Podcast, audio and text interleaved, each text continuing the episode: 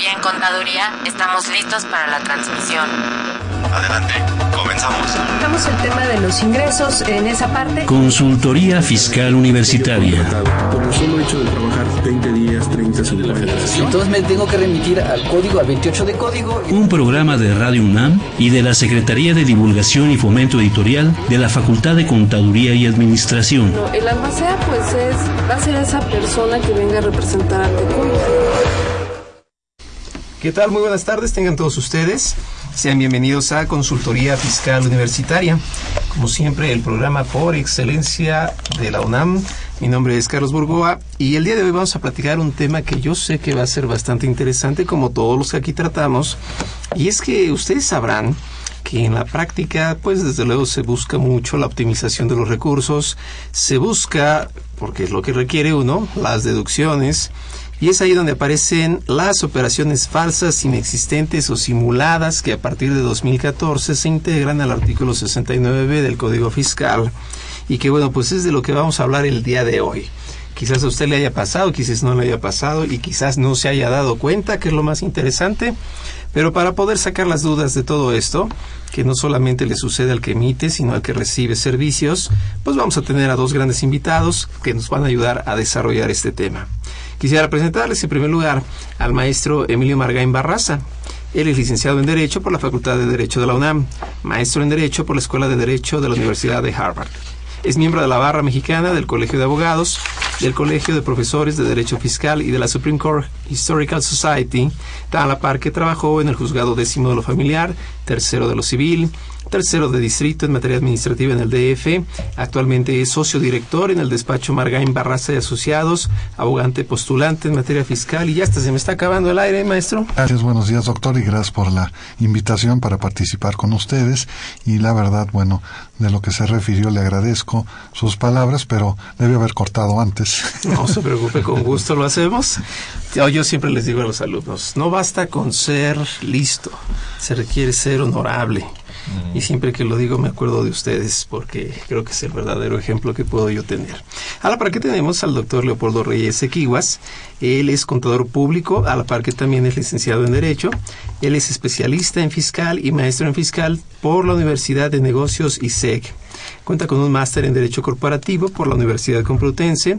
Es abogado postulante en materia fiscal y administrativa, perito contable en juicios de amparo en materia fiscal y socio del buffet SODI Abogados SC. Igual me puedo pasar toda la tarde, ¿verdad? Pero, Polo, bienvenido. Muchas gracias, Carlos. Te agradezco la invitación. Siempre muy gustoso y honrado de venir con ustedes. Al contrario, muchas gracias a ustedes por aceptar estar por acá.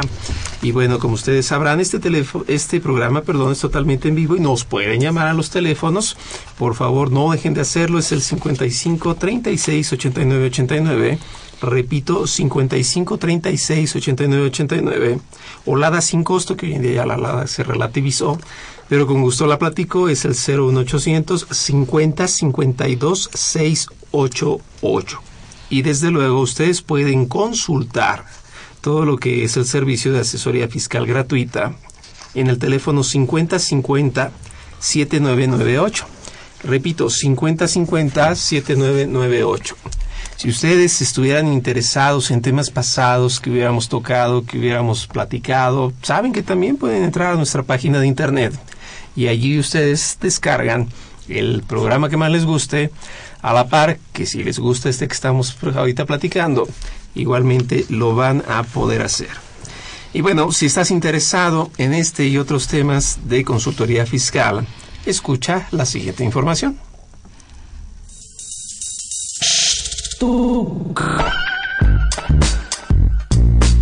Si estás interesado en este y otros temas de consultoría fiscal universitaria, escúchanos ingresando a la página www.radionam.unam.mx. Busca la sección de programación y elige la opción AM. Ubica el programa Consultoría Fiscal Universitaria. Presiona doble clic. Al hacerlo, accedes a nuestro contenido oprimiendo el botón de reproducción. Esta información la podrás escuchar desde tu tablet, iPad, PC o celular.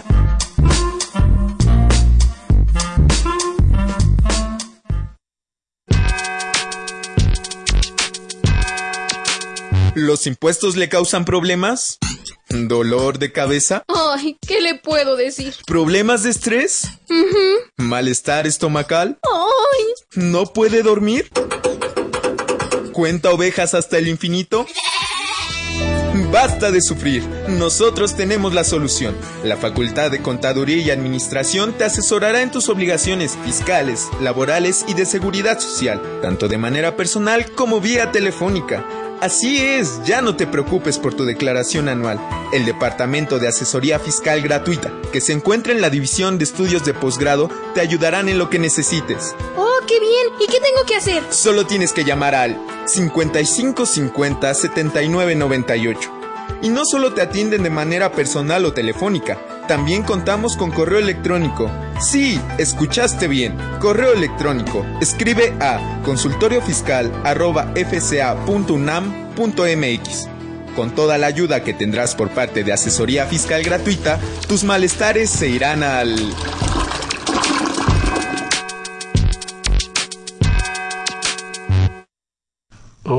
Ok, bueno, pues ya estamos de regreso. Les platicaba yo que vamos a hablar el día de hoy de las operaciones inexistentes. Y bueno, eh, pasa en la práctica que la gente anda un poco apurada porque tiene muchos gastos que no son deducibles y entonces la opción es que eso se le vuelva deducible. Pasa en la práctica que las empresas tienen mucho dinero, quien afortunadamente así le pase, también busca deducibles. De alguna manera, todo el mundo sabe que en el mundo fiscal la deducción es el tema más delicado y es allí donde se acude a que, pues, ¿qué crees? Que yo tengo quien te puede vender facturas, que yo tengo quien te las puede presentar, que yo tengo quien te las puede este, por ahí trabajar, total que de la nada, ¿no? Sale algo así como campanita en Walt Disney. Entonces nos dicen, ahí están los comprobantes fiscales, pero lo ofrezcan o no, a lo mejor entre el tema del outsourcing y todo lo que viene a ser con este tipo de proveedurías un tanto sospechosas, llamémoslo así. Ahí es donde resulta que salieron enlistados. Y enlistados quiere decir que es una operación inexistente. Pero creo que ya me fui muy rápido. No sé si avanzamos por de la A a la Z, como dicen. Maestro, no sé si, si gustara comentarnos, ¿qué, ¿cómo le podríamos llamar brevemente a esto de operación inexistente? Bien, eh, lo que busca el legislador establecer es que en un momento dado se están simulando operaciones que no se llevan a cabo, pero que se tratan de representar o, digamos, materializar a través de un comprobante que pueda servir para efectos fiscales. Al hablar de simulación en muchas ocasiones, la operación en realidad jamás se, se, concretizó, se materializó, pero hay un documento que pretende hacer creer a particulares, a las autoridades, que sí se dio una operación comercial entre dos personas o más y que en un momento dado ese comprobante puede ser deducible para efectos del impuesto de la renta e inclusive ser un digamos acreditable en materia de impuesto al valor agregado. Lo curioso del caso es que seguimos con este problema después de muchos años porque aquí recuerdo en algún momento, estando en la Suprema Corte de Justicia de la Nación, primer asunto que teníamos ahí para proyectar un acuerdo consistía en determinar cuál era el juzgado de distrito competente en una devolución de impuesto al valor agregado que estaba persiguiendo la autoridad fiscal derivada del uso de comprobantes que no acreditaban operaciones entre ellas, sino nada más había el, el traspaso de un documento con otra empresa. Entonces, repito, eso es lo que busca demostrar de manera sencilla, digamos, la autoridad, pero se ha encontrado con muchos problemas en este sentido, porque lo que aparentemente es fácil, es decir, bueno, si hay un documento pero no se acredita la operación, la sustancia de ella, bueno, estamos frente a una simulación y a un posible delito. Lamentablemente estamos viendo que hoy día hay gente que no solamente en México, inclusive en países como Estados Unidos, tienen problemas de gente que se está profesionalizando en esquemas para precisamente llevar a cabo este tipo de procedimientos a fin de evitar el pago de los impuestos, es decir, acreditar operaciones inexistentes. Ok, es decir, se ha sofisticado, no es usar eh, comprobantes apócrifos, sino que ahora estos sí son de veras, pero no amparan una operación real, sino solamente es de papel. Se dice que lo hice, pero no lo hice. Es, así, Polo. Es correcto, este, coincido con la presión del maestro Margay y, y abundo un poquito en la cuestión de los antecedentes más próximos. Eh, es obvio que la autoridad eh, es consciente y ha detectado que este tipo de fenómenos no es de ahorita, no es de la reforma fiscal del 2014, es ya de muchos años atrás, décadas diría yo incluso, ¿no? Tan es así que el, digamos que el programa piloto, hablando de facturas y de documentación apócrifa, el programa piloto que fue el que empezó a desarrollar la autoridad para tratar de acotar, yo no me atreveré a decir a erradicar, porque pues ni a estas alturas del partido lo ha logrado, a acotar un poquito esa práctica, eh, fue cuando pues dejamos de ser libres para poder elaborar un comprobante con cuestiones eh, de carácter fiscal de manera libre, ¿verdad? ¿Quién nos recuerda cuando estábamos eh, en la papelería comprando nuestro talón de recibo de honorarios, de arrendamiento, que Sí, lo claro. único que nos decía la autoridad, mira, con que venga foliado es más que suficiente, ¿no? Después de ahí evolucionó el tema porque fue increciendo el, el fenómeno y dijo la autoridad, bueno, a ver, necesitamos poner ya un poquito de orden y ya nadie va a poder emitir un comprobante fiscal de manera libre va a tener que ser bajo un proceso de autorización previa que yo voy a validar a través de la habilitación de la figura de lo que conocimos en su momento como el impresor autorizado.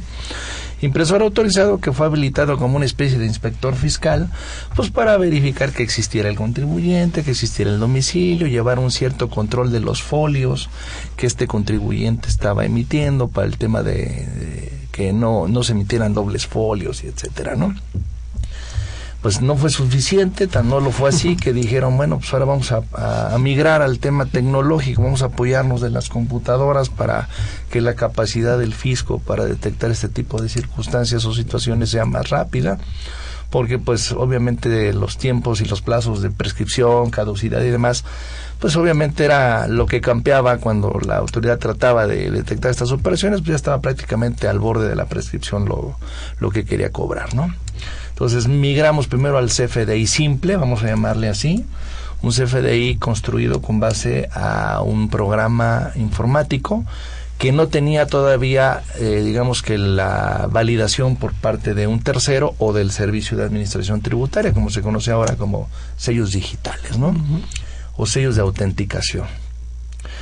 El CFDI pues tuvo una transición de un periodo más o menos como de tres o cuatro años. Recordarán ustedes que entre el 2012 y el 2014, pues coexistieron cualquier cantidad de comprobantes fiscales de los que venían todavía, de los últimos que habían sí. elaborado los impresores autorizados. ¿Se acuerdan que en diciembre del 2012 todo el mundo corrió al- a las imprentas para aprovechar el último, el último suspiro de lo- del papel en ese sentido, ¿no? Sí, y es- ¿no? es- estaba, estaban más largas las filas de los impresores autorizados que las de las panaderías para hornear los pavos, ¿no? y luego, dice la autoridad, para hacer todavía más seguro, ¿verdad? El documento digital, le vamos a poner un candado, un sello de autenticación, que es precisamente el que ahora conocemos como el sello del certificado digital, ¿no? Y que es el que la autoridad amenaza en todo momento de que si detecto que andas haciendo mal uso del comprobante, pues te cancelo el sello y ya no vas a poder facturar, ¿no? Y bueno, creo que así ha venido evolucionando y ahora pues estamos enfrentándonos al tema de que, como bien decías, Carlos, ya no es un documento apócrifo, es más, yo me atrevo a decir que es un documento público porque trae un sello de certificación de la autoridad, Fue ¿no? timbrado. Así es. Fue divinamente y si lo buscamos está. Sí. El problema está en que solamente el comprobante nos da la forma, ¿no? El folio ahí está. Puede estar registrado en contabilidad y que el que yo se lo di adelante, pero el problema es que no da. O, lo o- que- o como dicen los planeadores fiscales, este, está vestido con contratos y toda una serie de cosas, ¿no? Ah, sí, porque por ahí hay una empresa que habla de su laboratorio de incubación fiscal, entonces, bueno, ya suena muy raro, pero si no, ya le buscamos que sea, diría Eugenio Derbez, ¿no? Este... Bueno, se me fue la palabra, pero ya ven que usan términos en- eh, ridículos, ¿no? En extremo para tratar de Sí. vender ideas, ¿no? Sí, sí, sí, sí, sí. Entonces, eh, parte de una simulación de hechos esto. Sí. Es decir, digo yo que vendí, en verdad no vendí. Pese que el 29A del Código Fiscal en la fracción quinta me dice que debo especificar o mm, quizás no detallar, pero sí describir si se trata de servicios, este, de enajenación de bienes u otorgamiento de, de goce Las operaciones inexistentes se centran entonces en dos elementos. Según el 69 es por servicios y por bienes, ¿no? Producción, comercialización y entrega. Eh, ¿Qué sería una simulación para hacerlo un poco más claro en este sentido, maestro?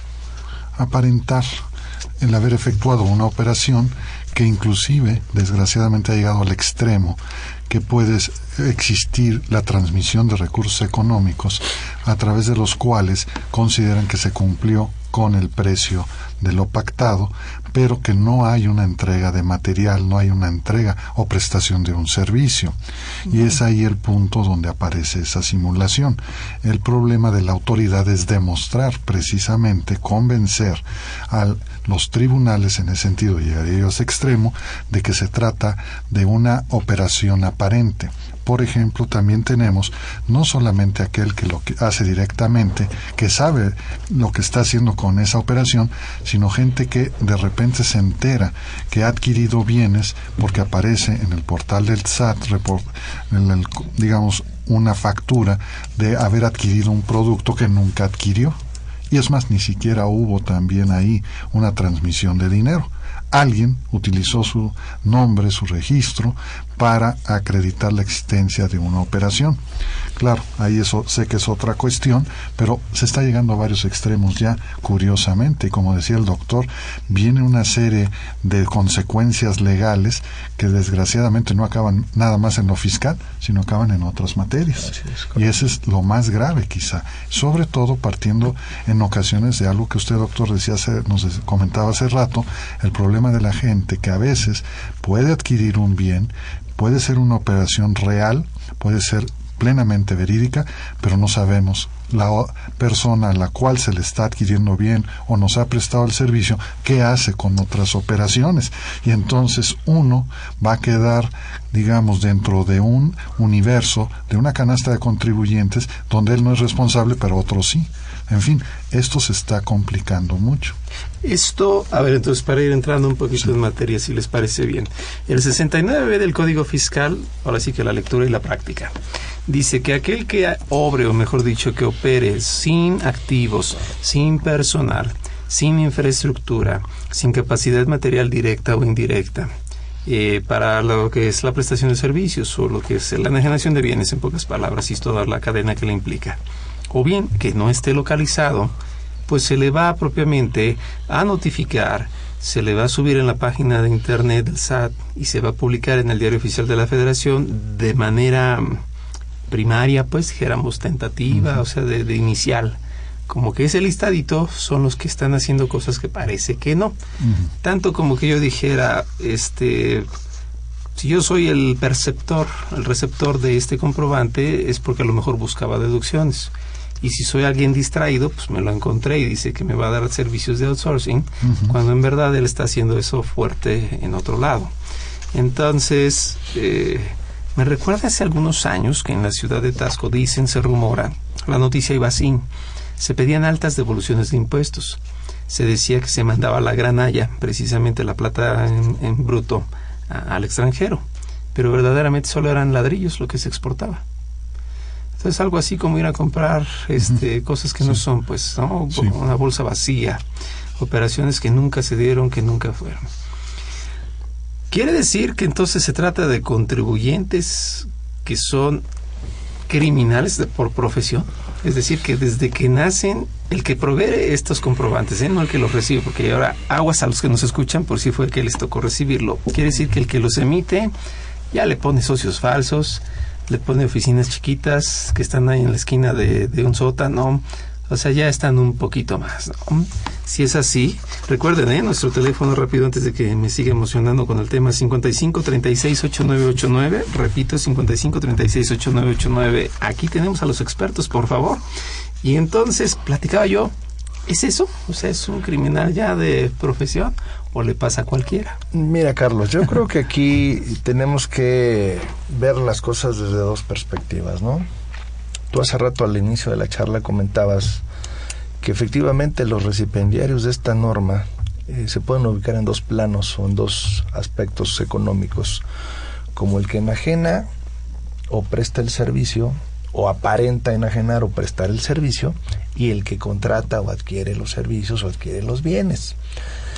No es lo mismo que tú como empresa, y no estoy justificando evidentemente a nadie, no es lo mismo que tú como empresa tengas un negocio legítimo, lícito, que tu actividad esté económicamente bien y no sea reprochable, y que bueno, pues de repente caigas en, eh, en, el, en el sopor y en el canto de las sirenas, donde llega un planeador fiscal y te dice, no, mira, que yo te voy a dar una planeación que te va a ayudar a no pagar tanto impuesto, etcétera, etcétera. lo mismo, pero más barato. Y termina siendo una burda venta de factura, ¿verdad? Evidentemente, pues eh, pecó de incauto, pecó de ingenuo o, sabía lo que hacía, pero dijo, bueno, este voy a pecar, pero nada más tantito, ¿no? O sea, finalmente sí pago impuestos, como decía el maestro hace un rato, ah, pero vamos a ver que también los estás pagando, ¿verdad? A que ya tengas, como tú mencionas, toda una infraestructura criminal dispuesta para el mejor postor, ¿verdad? Eh, ahí no podemos decir las cosas este, a medias ni con cortapisas. Es un delito, y como delito está sancionado por leyes penales, leyes especiales, como es el Código Fiscal de la Federación, ¿no? que tienen el capítulo de delitos fiscales, no del 2014 para acá, de muchos años atrás ya tiene el delito de defraudación fiscal equiparada bajo la modalidad de simulación de actos. ¿no? Así es. Entonces, es decir, yo encuentro entonces el esquema en donde alguien emite esos comprobantes y a eso se dedica a vender comprobantes. De ahí salen las palabras, este, los acrónimos, ¿no? Efos, edos y todo Elfos, yo creí que era, pero... Ah, dije el Señor de los Anillos, ya me llegó, pero no.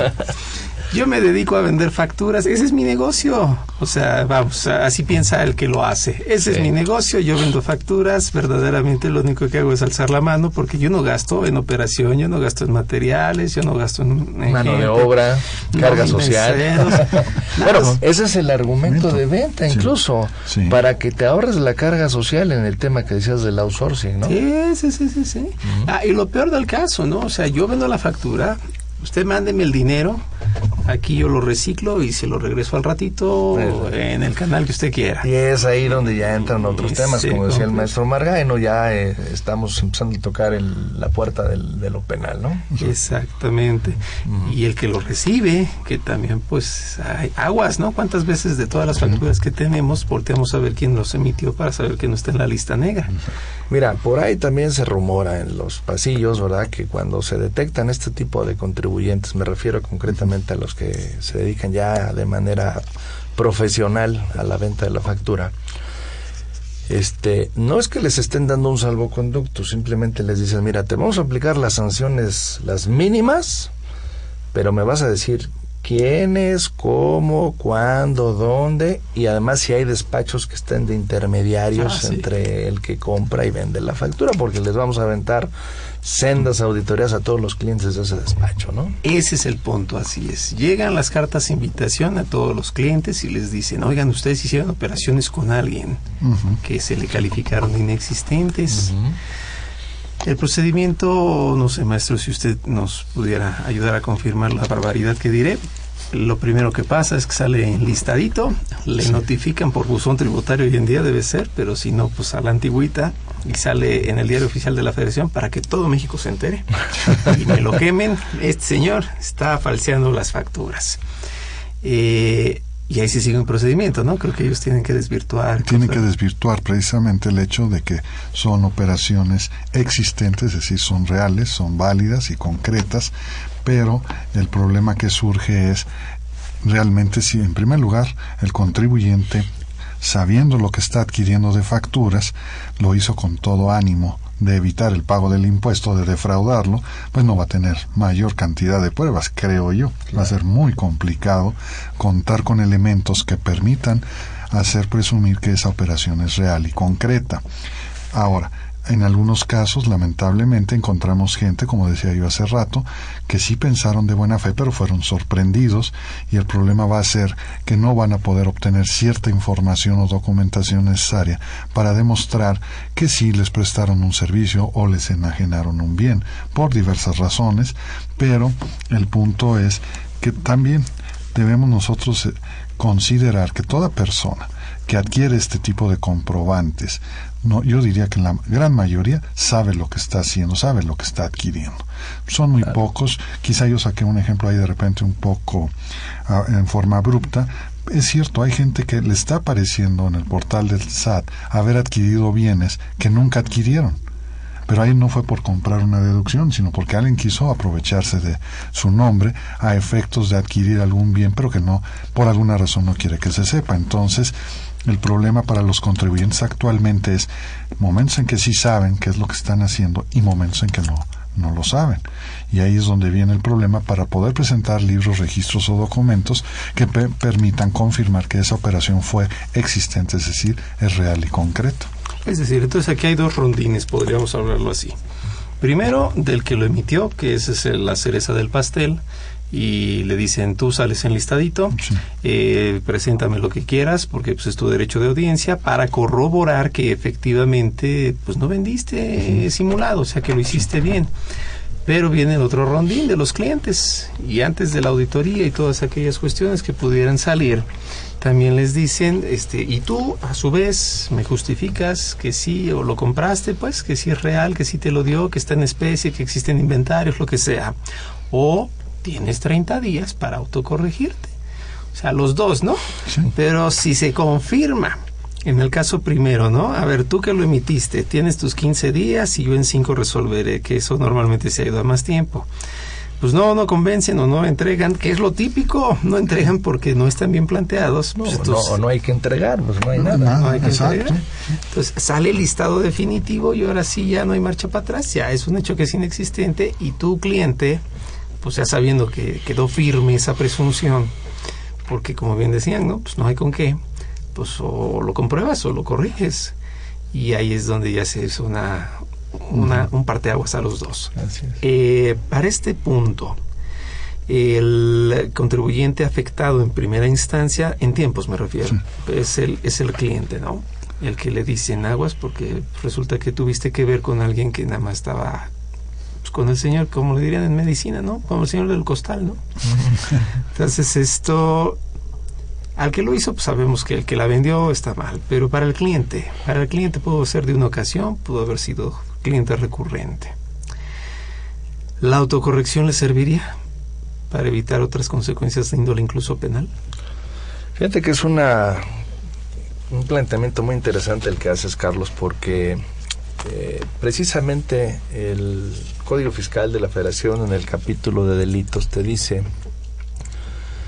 que no procederá querella en contra de los delitos fiscales siempre y cuando el contribuyente se hubiese autocorregido antes de que se inicien las facultades formales de comprobación.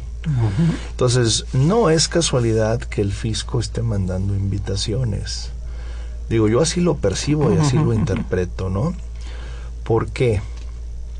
Porque si yo como autoridad sé o tengo una certeza cercana a la realidad eh, histórica de los hechos, que esa operación es inexistente, pues yo llego con la espada desenvainada y no me ando con florituras. ¿Para qué te invito a que te autocorrijas? Mejor te ejecuto de una vez y te inicio una denuncia penal por andar comprando o vendiendo facturas. Sí, no hay que balar el jarabe tapatío. Exactamente. O recoges el sombrero y te vas. Claro. Sin embargo, creo que la autoridad está siendo un poco cautelosa porque sabe que si inicia de entrada formalmente las facultades de comprobación, prácticamente queda el contribuyente a expensas de que la autoridad determine si procede o no procede una situación de naturaleza penal y con base en ello tendría que actuar. Porque si no actúas, pues al rato pierdes credibilidad. Ah, y esto es lo que yo creo que la autoridad debe de cuidar. Ahorita su, su, su mayor tesoro político o su mayor tesoro eh, en materia de fiscalización es no quemar cartuchos.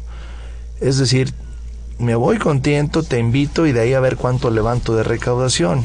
Y ya solamente en casos muy extremos, muy renuentes o bajo el principio de ejemplicidad, para que todo el mundo vea, así como en su momento sucedió con Paquita, la del barrio y, demás personajes, decir, miren cómo sí meto a la cárcel al que anda comprando y vendiendo facturas, ¿no? Eh, como tú lo planteas, de hecho es bien cierto, pero luego el contribuyente se lo allana. voy a hacer la auditoría a los clientes de los que compraron comprobantes así. Y luego aquel se me cambia de domicilio o no lo encuentro. o sea, bueno, más evidente se pone, ¿no? Bueno, acuérdate que hay toda una serie de medios electrónicos que están confluyendo eh, en torno a el tema de la localización, que es un tema que se está convirtiendo en prioritario para el sistema de administración tributaria. Mira, eh, recordarán ustedes la, las reformas a la ley de telecomunicaciones, donde ya este, incluso el propio titular de la unidad de inteligencia financiera este solicitó, levantó la mano y dijo, yo también quiero que si yo lo requiero, lo necesito para fines fiscales o de lavado de dinero, podamos utilizar el GPS de los teléfonos para localizar físicamente a los a los contribuyentes, ¿no? Entonces, este, pues ya el tema de la localización ya también está viéndose como un tema prioritario para atacar esa situación que tú comentas, Carlos. Fíjense que el otro día estaba leyendo una revista eh, me voy a permitir platicarlo porque es con el ánimo académico, es puntos finos que la Procuraduría Fiscal hizo notar precisamente sus esquemas de política criminal en este aspecto. Por si la gente que nos escucha le interesa, pues pueda por ahí allegarse como literatura pues para el tema porque pues viene la fuente que lo está aplicando. Pero para que no nos pongamos tan tristes, vamos a ir a la sección en efectivo. O tan nerviosos. O tan nerviosos. y ahorita regresamos en efectivo con el maestro Silvestre Méndez y regresamos. En efectivo. Con el maestro José Silvestre Méndez.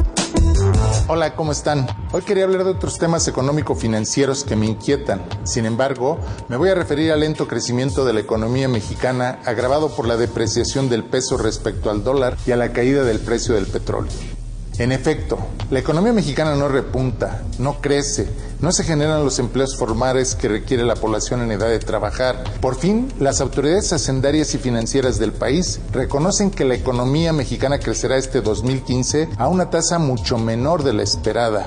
De hecho, el pronóstico gubernamental de crecimiento medido por el Producto Interno Bruto ha venido disminuyendo de 3.8% hasta menos del 2%. Es probable que la economía mexicana en este año crezca muy poco, con lo cual tendremos un acumulado de crecimiento muy bajo para los tres primeros años del sexenio, apenas 1.7 en promedio anual para los tres años, incluyendo este 2015. Este crecimiento se considera mediocre debido a las posibilidades y potencialidades de la economía nacional de crecer a mayores tasas. Se presenta el agravante de que 2016 no pinta mejor debido a los recortes presupuestales anunciados por el gobierno federal, en parte como consecuencia de la brutal caída del precio del petróleo y el desfavorable entorno económico internacional. Sin embargo, a pesar de que aún sufrimos las consecuencias de la crisis económico-financiera de 2008, que todavía no termina, la principal debilidad de la economía mexicana se debe a la inadecuada política económica de la actual administración pública.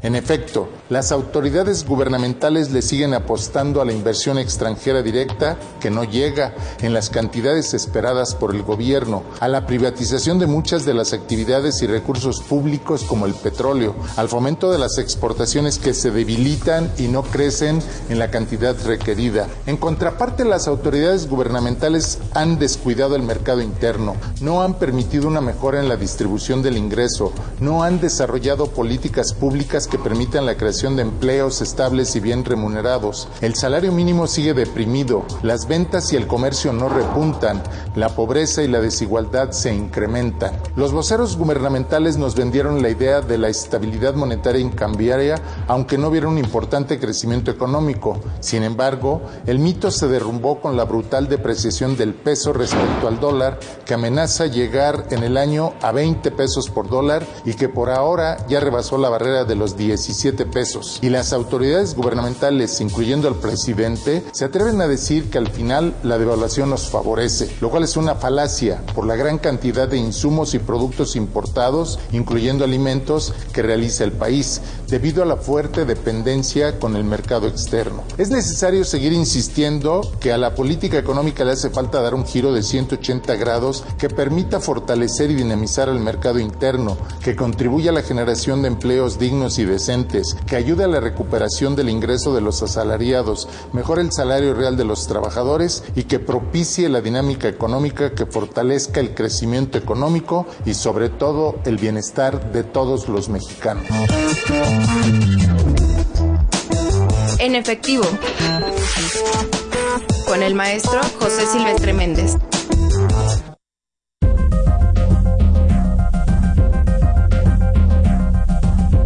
En el número 624, la revista Consultorio Fiscal presenta interesantes artículos de corte jurídico, laboral, contable financiero y fiscal.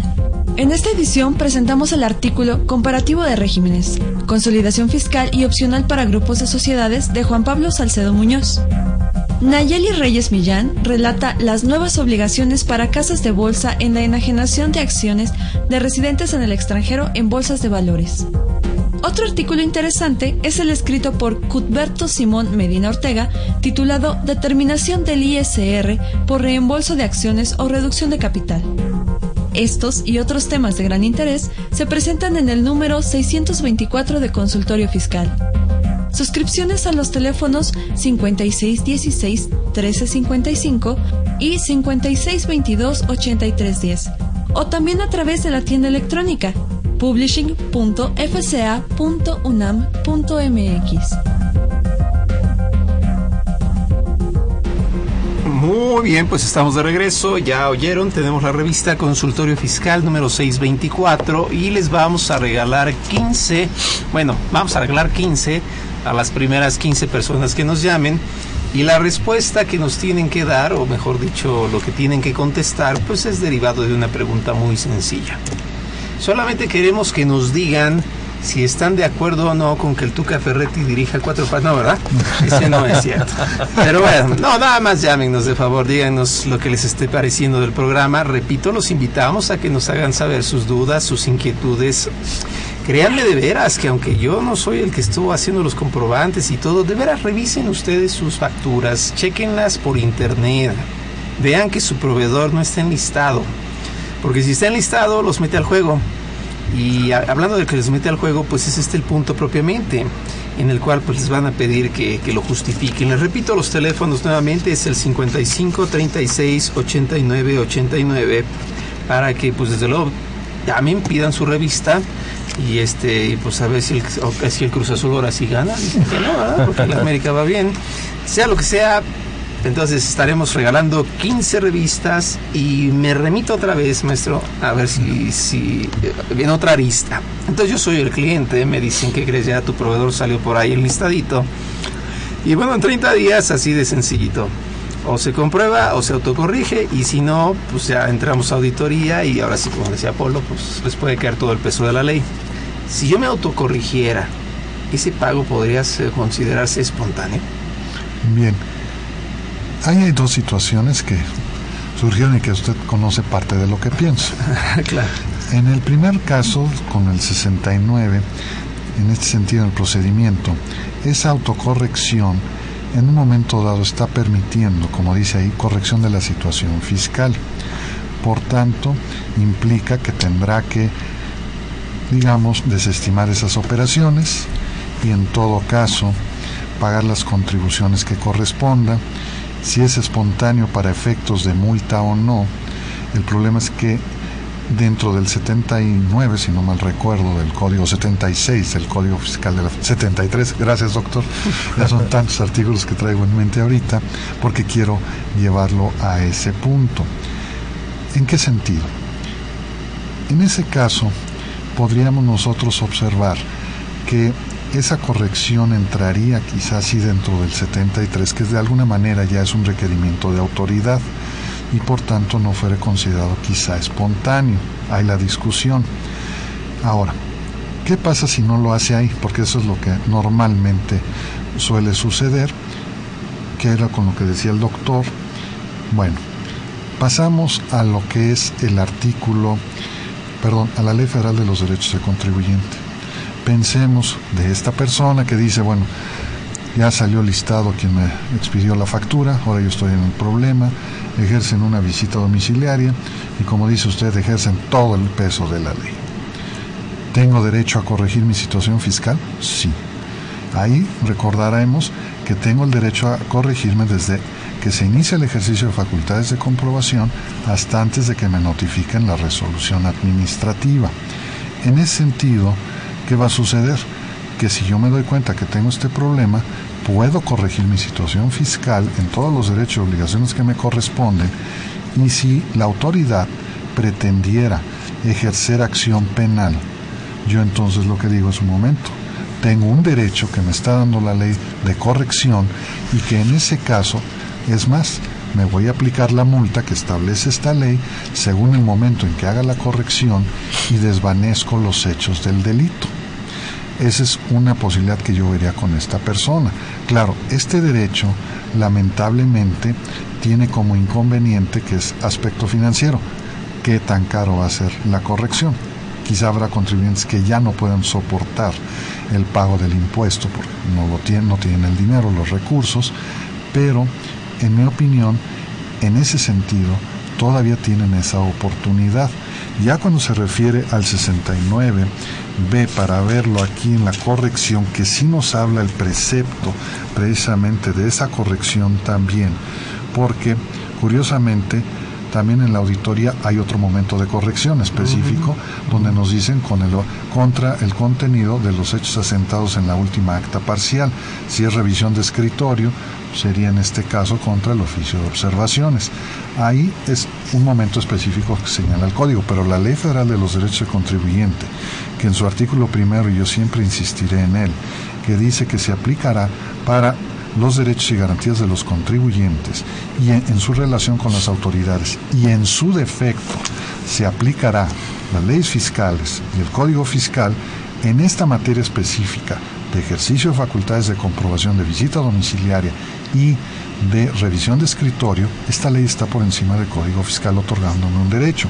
Ahora, ese derecho se podría ampliar, ese derecho de autocorrección, que es curioso porque viene en el segundo fracción tercera de la ley, más el procedimiento de corrección se da para los dos tipos de verificación que comentamos hace rato, viendo precisamente el 69B, nos habla que en esos 30 días, que en un momento dado tiene el particular, el cliente, vamos a decirlo así, de la factura, para corregir su situación fiscal, curiosamente dice, procederán en el mismo plazo a corregir su situación fiscal mediante declaración o declaraciones complementarias que correspondan.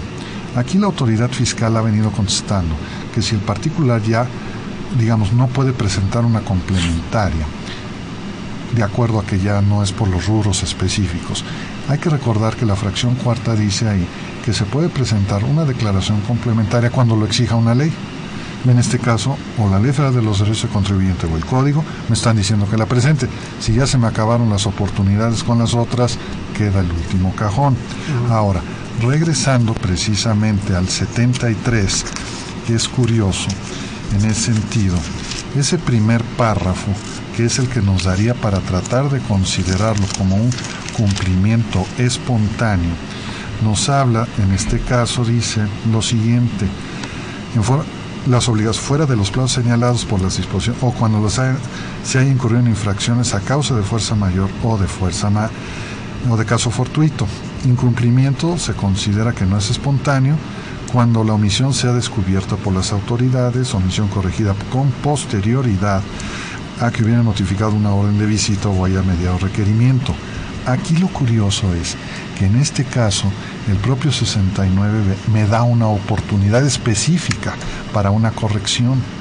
¿Hasta dónde entonces yo me hago la pregunta de ese artículo priva, en este caso como un artículo especial sobre el general que es el 73, para darme una oportunidad de corrección y que se pudiera considerar como espontánea por el siguiente hecho, que en primer lugar partimos de que se hizo una revisión a quien expidió la factura, que si no se defendió por la razón que nosotros desconocemos o no sabemos qué hicieron, nos, nos citan y nos dicen, fíjate que lo que hizo el otro está mal, ahora tú corrígete.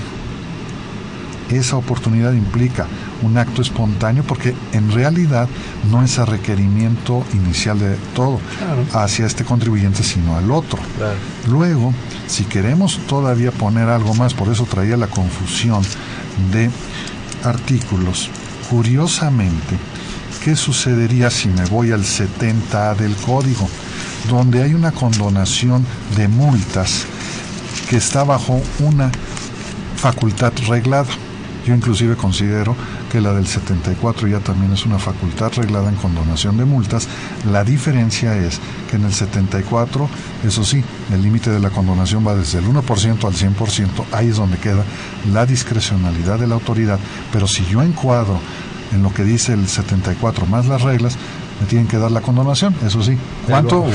Sí, el 1% pues ya quedó ahí.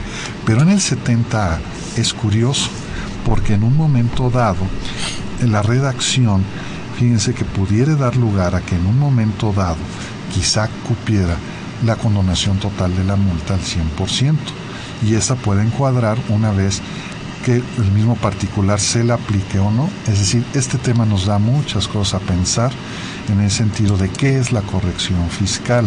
Y todo esto basado, además, en el apartado 8 perdón, artículo 8, apartado 1 del Pacto de San José, donde la autoridad administrativa o la autoridad en general, incluyendo tribunales, tienen la obligación de considerar todos los derechos y obligaciones de los particulares, y lo dice ahí, entre otra materia, fiscal.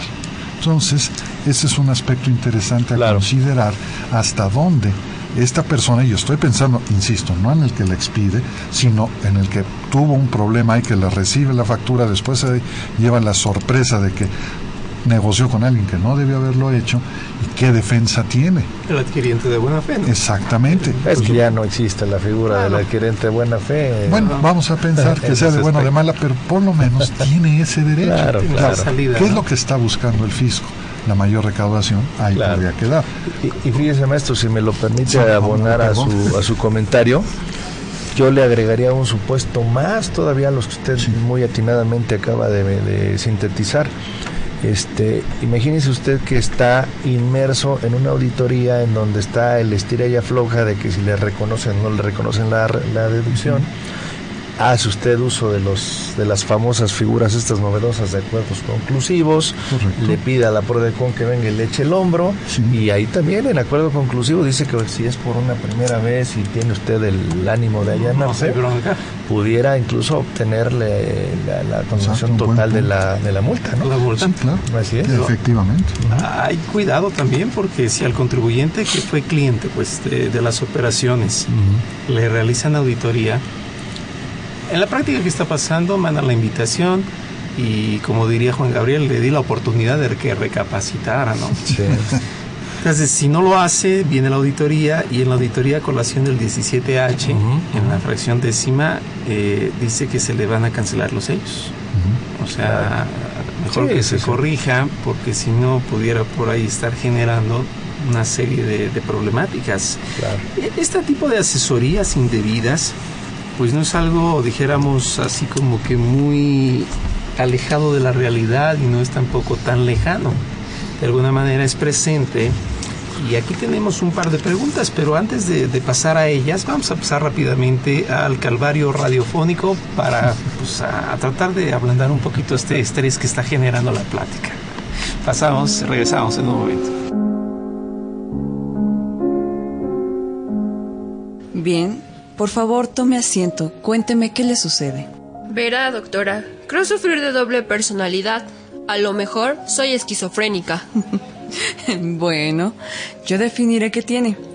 A ver, comience a platicarme por qué tiene esa sensación. Verá, yo tenía una vida normal, pero de pronto, horror. La chismosa de mi vecina me dijo que me habían exhibido en una página en internet. ¿Sabe qué es eso? No estamos nosotros. Ujú. No, fue la página del SAT. Qué pena. ¿Por qué exhibirme si no he cometido nada? ¿Por qué lo dice? Explíqueme. Pues porque yo no tengo empleados. Pues debería, quizá por eso está tan estresada. No, soy asalariada. Dicen también que emito comprobantes fiscales y eso no es cierto. Bueno, ¿está segura? Claro, no le estoy diciendo que soy asalariada y además dicen que realizo operaciones que nunca hice. Ujú. Vaya, vaya. ¿Qué más? Que también no tengo activos. ¿Y mi casa? ¿Y mi coche? ¿Dónde quedan? Los usa para su empresa. Y dale, que no tengo empresa, ¿no entiende? Ya me lo había comentado. También dice que tengo cuentas bancarias con cantidades fabulosas y yo... Ya me dijo, solo recibe su salario. Y mis deducciones son más grandes que mis ingresos. Yo no hago declaración. Ah, ya creo saber qué tiene. Sí, doctora, me la recomendaron mucho. Solo una pregunta más para estar segura. ¿Cuál? Dígame. ¿Comparte su domicilio fiscal con otras personas? Eh... Sí, sí, con mi prima. ¿En qué trabaja su prima? Tiene una empresa, no tiene empleados, vive de ella y solo emite facturas. ¿Y qué más? Pues... Yo le ayudé a formarla, firmé unos papeles y... Mm, ya, ya, ya, ya, ya. Ya sé lo que tiene. Ni es doble personalidad ni esquizofrenia. Creo que tiene que hablar con su prima al respecto. ¿Cómo? Creo que le robó sus datos personales y los está usando ante el SAT y por eso tiene esos problemas de índole fiscal. No son problemas psicológicos. Ay, gracias. Me ha quitado un peso de encima. ¿Cuánto le debo? Serían 300 pesos por la sesión. ¿Qué? ¿Por dos minutos de consulta me está cobrando 300 pesos? Sí. ¿Quiere que le emita un recibo?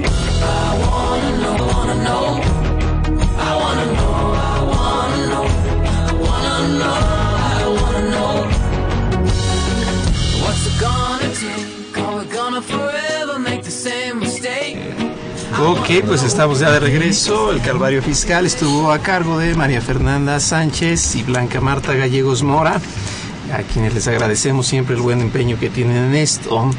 Y bueno, a ver, hay varias preguntas que yo creo que sí vale la pena ahí básicamente hablarlas brevemente. Por un lado, nos dice Ernesto Rodríguez que está en negocio propio. No sabemos si es el propietario o ahí trabaja, pero dice, no se pagó el año de impuestos, el contador no quiere pagar, él tiene sus papeles y no sabe qué hacer. ¿Qué opina, maestro? Bueno, en este sentido, si hay un problema con el contador en cuanto a la entrega de la documentación, debe acudir en la vía civil a través de una jurisdicción voluntaria, procedimiento de jurisdicción voluntaria, requerir la, la entrega de esa documentación al contador y ya si no la entrega, pues viene siendo por otro lado un medio preparatorio para un juicio donde le pueda ya quizás hasta fincar una responsabilidad. Lo que tendrá que analizar realmente cuál es la causa o motivo por la cual el contador se niega a entregarle su documentación. Y exacto, yo creo que tocando la base, ¿no? De exacto. alguna autoridad, de alguna manera, en un punto 0002%, el fisco le va a poder atender porque ah, sí. El principio dice nadie puede alegar en su favor su propio descuido, ¿no? Exacto. Pues no confiarle mucho, ¿no? Podríamos sí. ampliar el dicho de Pedro Infante a las mujeres, a los hombres y al contador, ni todo el amor ni todo el dinero, ¿no? okay. Está bueno. A ver, Polo, nos pregunta Carmen, nos dice, al recibir una herencia se tiene que entrar a la fiscalía. Creo que no queda claro. Mira, yo trataría de corregirle la plana, no sé si trató de decir a la fiscalidad o a la al tema de estar inscrito en el registro federal de contribuyentes. Mira, eh, no, no podemos obviar las reformas a código fiscal en materia de obligación de estar inscritos al RFC que se generó a partir del 2014. Recordemos que todos los mayores de edad ya no solamente deben tener su credencial del IFE, sino deben tener ya su registro federal de contribuyentes habilitado, es decir, ya deben estar inscritos, aunque no tengan ingresos porque a final de cuentas lo que quiere el fisco es tener eh, un padrón confiable de quienes están, digamos que, eh, cumpliendo y aquellos que están por cumplir o que son potencialmente contribuyentes activos para efectos de pago, ¿no? Sí, porque son usuarios de la banca. Ya son Así es, entonces también recordemos que las últimas reformas de los últimos 7, 8 años a renta prácticamente ya nos obligan a declarar por los ingresos aún siendo esporádicos que tengamos en un ejercicio fiscal. Hace 15, 20 años si yo cobraba un interés esporádicamente ni siquiera tenía obligación de estar inscrito en el RFC. Hace 20 años cobraba yo una herencia y de igual manera no tenía obligación de estar inscrito en el RFC, mucho menos de presentar una declaración de impuestos, porque se entendía que el retenedor o el pagador de, esos, de esas contraprestaciones era el que retenía, enteraba y ahí se quedaba el término ya como impuesto definitivo. Ahora ya incluso para que tú justifiques el por qué tienes un cierto patrimonio, ya ni siquiera para efectos de pago de impuestos, Porque si la herencia fue mayor, por ejemplo, a 600 mil pesos, además de que tiene que presentar un aviso de inscripción al RFC para estar en condiciones de poder presentar una declaración anual de impuesto sobre la renta, en esa declaración anual de impuesto sobre la renta tiene que hacer esa manifestación, ¿no? De que tuvo un ingreso por el cual no está obligado a pagar impuestos, pero que lo está, esté informando para que después el fisco no ande pensando cosas malas, ¿no? Ah, eso no va a ser cosas buenas, ¿verdad? Que parezcan malas. Tan, tan es así que la propia norma advierte, ¿no? Que si soy omiso en ese aviso informativo a la autoridad, pues se podrá considerar incluso como ingreso grabado, aunque de origen tenía ese beneficio fiscal, ¿no? Claro. Carmen nos hace otra pregunta. Dice que ¿por qué Slim no paga impuestos? Una persona que compra un gancito paga 56 centavos de IVA. Este es un tema muy grande que además... Bueno, y, y no te mencionó el Jeps, además. ¿eh? es que depende de, de las kilocalorías. Y un... Sí, sí, sí. Yo cuando he ido al dietista y le digo, oiga, ¿qué puedo tomar, no? Para bajar algo así, los triglicéridos y todo, me dice, váyase a la regla 5.1.7 de la resolución nacional y ahí está lo que es alimento básico, ¿no? Bueno, no, pues este es un tema ya más de política. Carmen, con todo gusto yo te podría decir que es muy interesante, desde luego, la, la inquietud todo el mundo la podemos tener y no solo de grandes empresarios como Slim, sino de muchos otros, pero es un tema más complejo.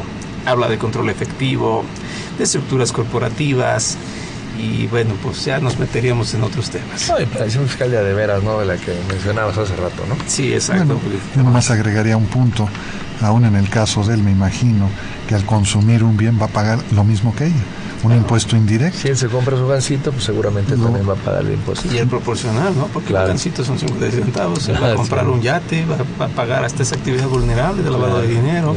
que es un punto que se comenta mucho de gente que no paga impuesto sobre la renta. Digo, bueno, estoy de acuerdo, pero al consumir bienes que están grabados por IVA o por IEPS, ahí nos damos cuenta que sí lo van a pagar. Claro. Como cuando lo decimos en clase a los muchachos que se toman una bebida alcohólica importada, digo, se la toman tan rápido que nadie...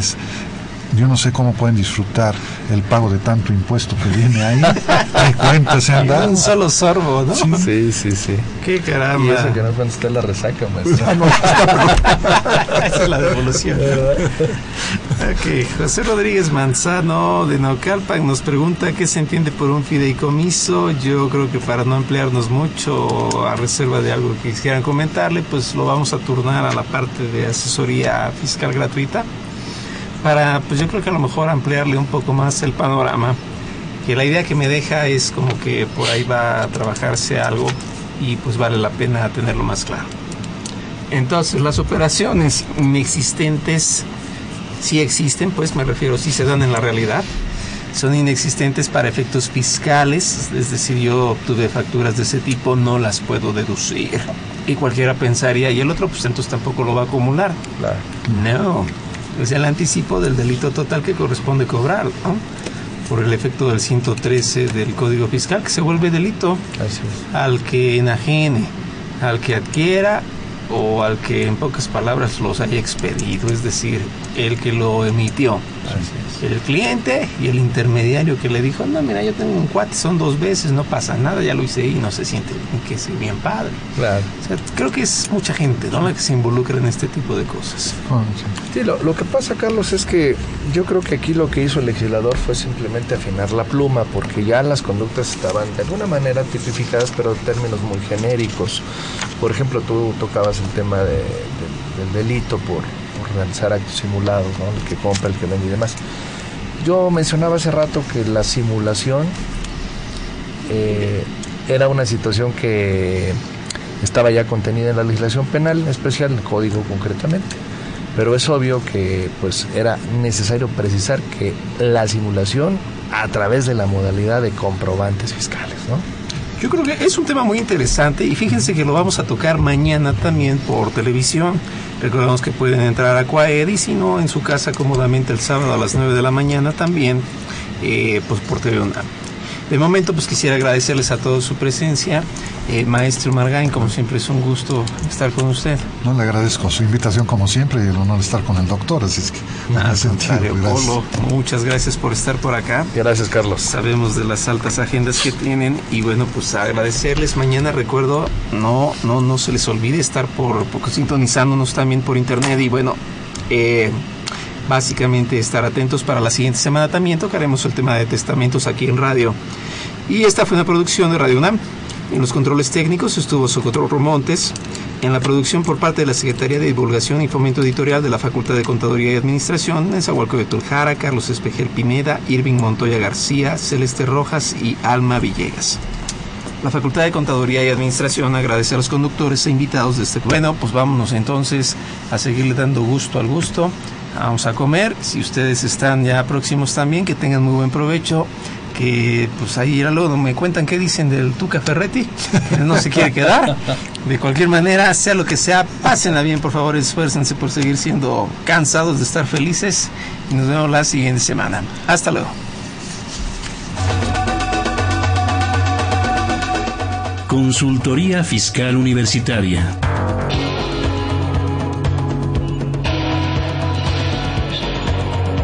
Un programa de Radio UNAM y de la Secretaría de Divulgación y Fomento Editorial de la Facultad de Contaduría y Administración.